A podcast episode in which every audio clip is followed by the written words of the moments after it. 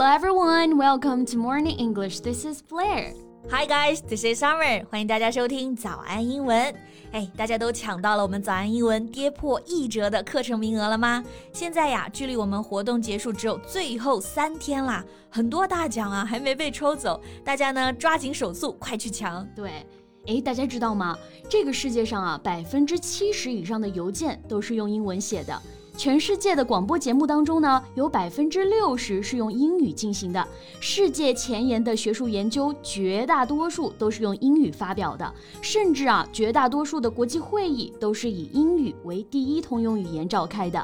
就算你是一个做中国传统文化研究的人，会英语跟不会英语给你带来的机会是完全不一样的。因为你会英文，就代表着你能把这些传统文化传播给剩下的几十亿人。而且啊，国内也有数据表明，在同样学历和能力下呢，懂英语的人挣的钱是比不懂英语的人平均高百分之三十左右的。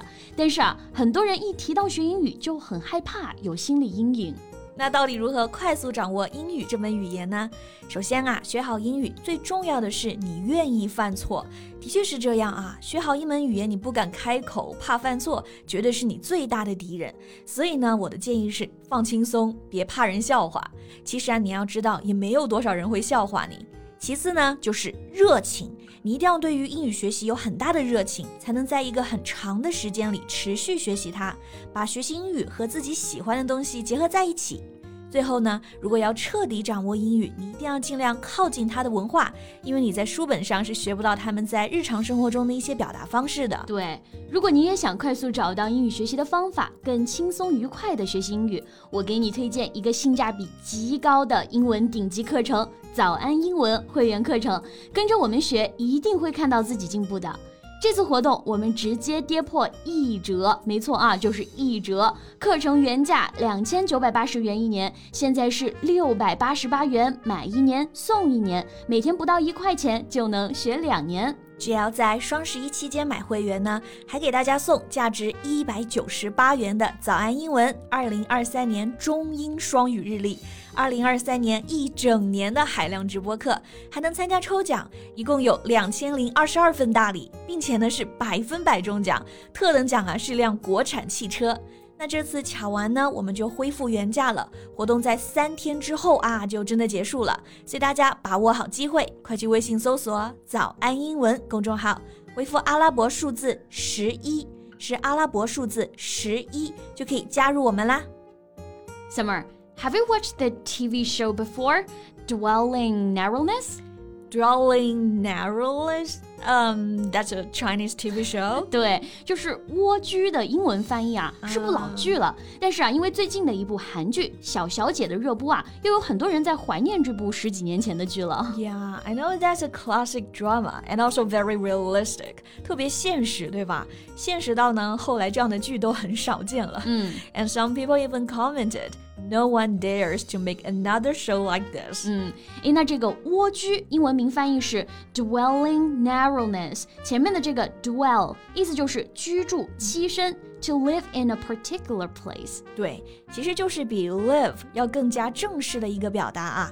For example, he dwelled in the same town for years，意思就是他在同一个城市住了很多年了。对。然后这个 dwell 还有一个非常常见的搭配是 dwell on, dwell upon, meaning to think or talk about something for a long time，表示老是想着唠叨一件事儿。对， 比如你犯了一个错误啊，有时候犯不着呢，老是想着它。So you made a mistake. There's no need to dwell on it. 那这里的 dwelling narrowness 后面的 narrowness 是一个名词，就表示狭窄、狭小的空间。嗯，所以居住在狭小的空间里就是蜗居了啊。不过在日常生活当中呢，更常见的会说 dwelling in a narrow space。嗯。 那《蜗居》这一部剧啊，播出的十多年后，我觉得现在很多年轻人还仍然有这种蜗居的体会。嗯，So how about today? Let's talk about this way of living and learn some useful phrases. Okay, great.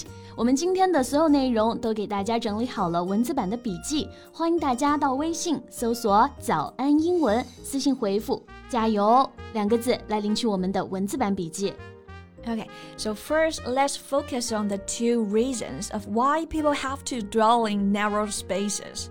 The first one is overpopulated cities。现在很多人蜗居的第一个原因啊，就是城市里人实在是越来越多了。嗯、那这里的 populated 意思是和人口相关的，overpopulated meaning there are too many people living in it。 对，就是人口稠密、人口密集啊。这个很常见的搭配呢，还有 densely populated or heavily populated。so now the large cities are usually densely populated. Yeah, and not only there are more people, the rent and housing prices are still on the rise.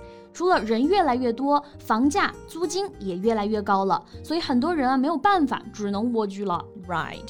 Some units are smaller than 200 square feet, earning them the nicknames coffin homes, mosquito units, and net flat，两百平方英尺啊，差不多就十七平方米，对不对？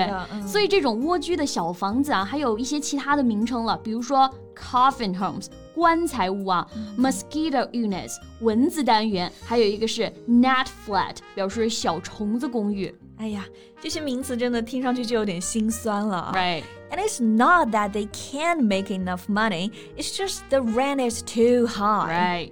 Even those who make a decent wage pay a third of their salaries for the micro-sized flats. 对，就算是你工资还挺高的，你也得拿出三分之一的钱来付房租。那这里的 micro-sized flats 也是表示微型公寓，也可以表示呢蜗居的小房子。前面这个 micro 就表示小的。Yeah, and another phrase is make a decent wage. Wage 大家知道是工资的意思，前面加一个 decent，不是说这个钱赚的很体面啊，而是表示报酬还挺丰厚的，of a good enough standard or quality。 Yeah, so I just don't get it, you know. Why do you have to pay such a high price for such a tiny apartment? Why have such an austere way of life? Austere 这个词的意思就是苦行的、嗯、，meaning not comfortable。对呀，这种生活方式感觉就是苦哈哈的啊。嗯、那这个 austere 它除了表示呢和苦行僧一样，它也可以表示很简陋的、很朴素的，simple and plain without any decoration. So if you live in such a tiny flat, of course it's austere. 那与其啊在大城市蜗居，我情愿回归大自然，去乡下小屋里居住。I would prefer the back to nature way of living. 虽然居住面积差不多啊，但是真的自由多了。对。那刚刚这个形容词啊，back to nature，就是表示回归大自然的，involving a simpler, more relaxed life in which you leave the city, grow your own food, and use less modern technology. That sounds idyllic. But I'm more used to the modern life where I can go shopping and order food delivery. yeah, sure, different choices. OK，那大家对于蜗居啊有什么样的看法呢？你愿不愿意在大城市里蜗居？大家可以在评论区留言告诉我们呀。Yeah, and I guess that's all the time we have for today. 最后再提醒大家一下，今天的所有内容都给大家整理好了文字版的笔记，欢迎大家到微信搜索“早安英文”，私信回复“加油” 两个字来领取我们的文字版笔记。So thank you so much for listening. This is Summer and this is Blair. See you next time. Bye.